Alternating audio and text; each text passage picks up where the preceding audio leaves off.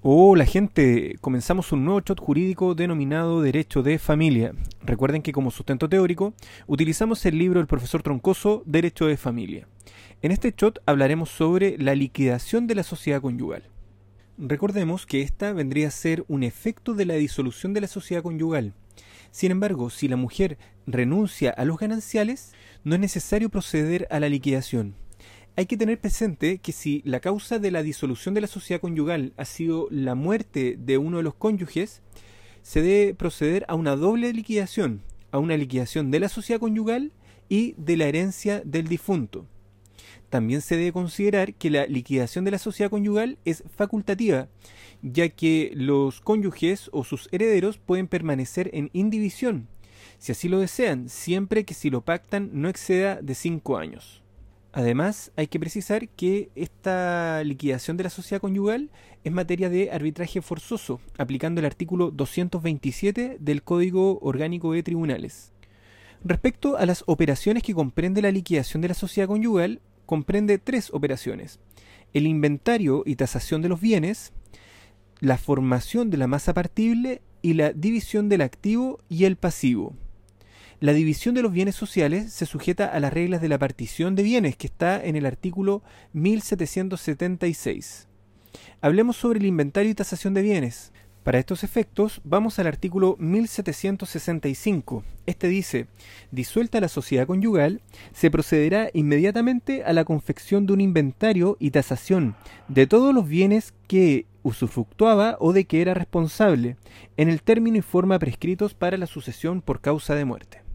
En esta tasación deben incluirse los bienes sociales y los bienes propios de los cónyuges, los bienes reservados, eh, y para esto tenemos que leer el artículo 150 en su inciso noveno, que dice así, disuelta la sociedad conyugal, los bienes a que este artículo se refiere entrarán en la partición de los gananciales, a menos que la mujer o sus herederos renunciaren a estos últimos en cuyo caso el marido no responderá por las obligaciones contraídas por la mujer en su administración separada.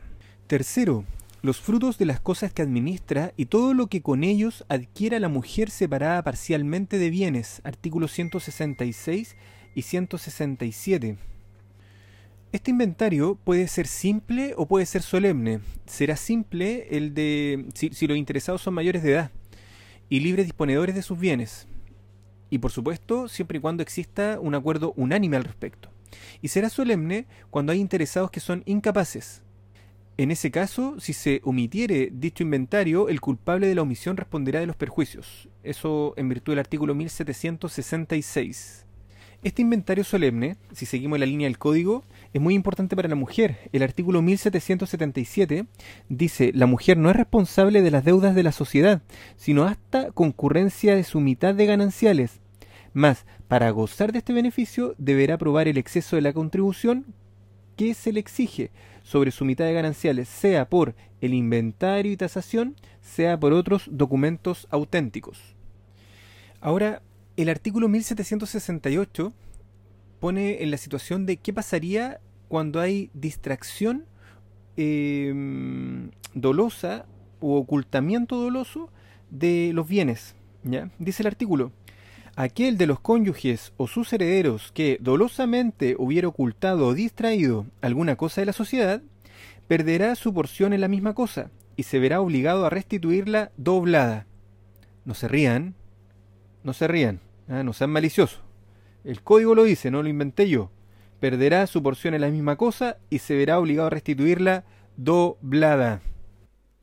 Continuemos. Ahora, sobre la formación de la masa partible, para determinar la masa partible primero tenemos que determinar el acervo bruto, que se acumula imaginariamente de la siguiente forma. Los bienes sociales y sus frutos, los bienes propios y sus frutos, los bienes reservados, los frutos de los bienes separados parcialmente, las recompensas en favor de la sociedad. Y la acumulación imaginaria se hace por el valor señalado en la tasación. Luego, formado este acervo bruto, generado lo común, con todos los bienes que se han acumulado, debe formarse ahora el acervo líquido. Y para ello se deduce del acervo bruto los bienes propios de los cónyuges, las recompensas que debe la sociedad y el pasivo común. conforme esto al artículo 1770. El artículo 1773 determina em, las deducciones o retiros, cómo deben ser efectuados. En primer lugar la mujer y después el marido, debiendo dirigirse ambos primero sobre el dinero y cosas muebles, después sobre los inmuebles y por último, si los bienes sociales fueren insuficientes, la mujer se dirige contra los bienes propios del marido. Luego, cuando sacamos del acervo bruto los bienes propios, la recompensa deudada a los cónyuges y el pasivo común, forma los gananciales los que de acuerdo al 1774 se dividen por mitad entre los cónyuges. A no ser que en las capitulaciones matrimoniales se haya convenido otra forma de división, si hay distracción, ocultación dolosa de un bien social, o si la mujer renuncia a los gananciales, o si uno o más de los herederos de la mujer renuncia a los gananciales, ya que las porciones de los que renuncian acrecen a la del marido. Respecto a la división del pasivo, si las deudas sociales han sido deducidas y no pagadas, procede también dividirlas entre los cónyuges conforme a las reglas que establece el código. Esto es, que el marido es responsable del total de las deudas sociales, en tanto la mujer está obligada a terceros solo hasta la mitad de gananciales, porque ella goza del beneficio de monumento que vamos a ver ahora. Artículo 1777. La mujer no es responsable de las deudas de la sociedad, sino hasta concurrencia de su mitad de gananciales. Mas para gozar de este beneficio deberá probar el exceso de la contribución que se le exige sobre su mitad de gananciales, sea por el inventario y tasación, sea por otros documentos auténticos. En virtud de esto, la mujer no puede renunciar a este beneficio por medio de las capitulaciones matrimoniales, pero sí puede hacerlo después de la disolución de la sociedad conyugal. Ahí la mujer debe probar el exceso que se le cobra con el inventario, tasación u otros documentos auténticos, entendiendo por tales los instrumentos públicos. Y puede oponerse el beneficio de monumento el marido o los acreedores, sea como acción o como excepción. Y la mujer debe probar que lo que se le cobra excede de su mitad de gananciales. Bien, con esto damos por terminado esta parte de la materia. Le mando un abrazo y nos vemos en un próximo shot. Chao.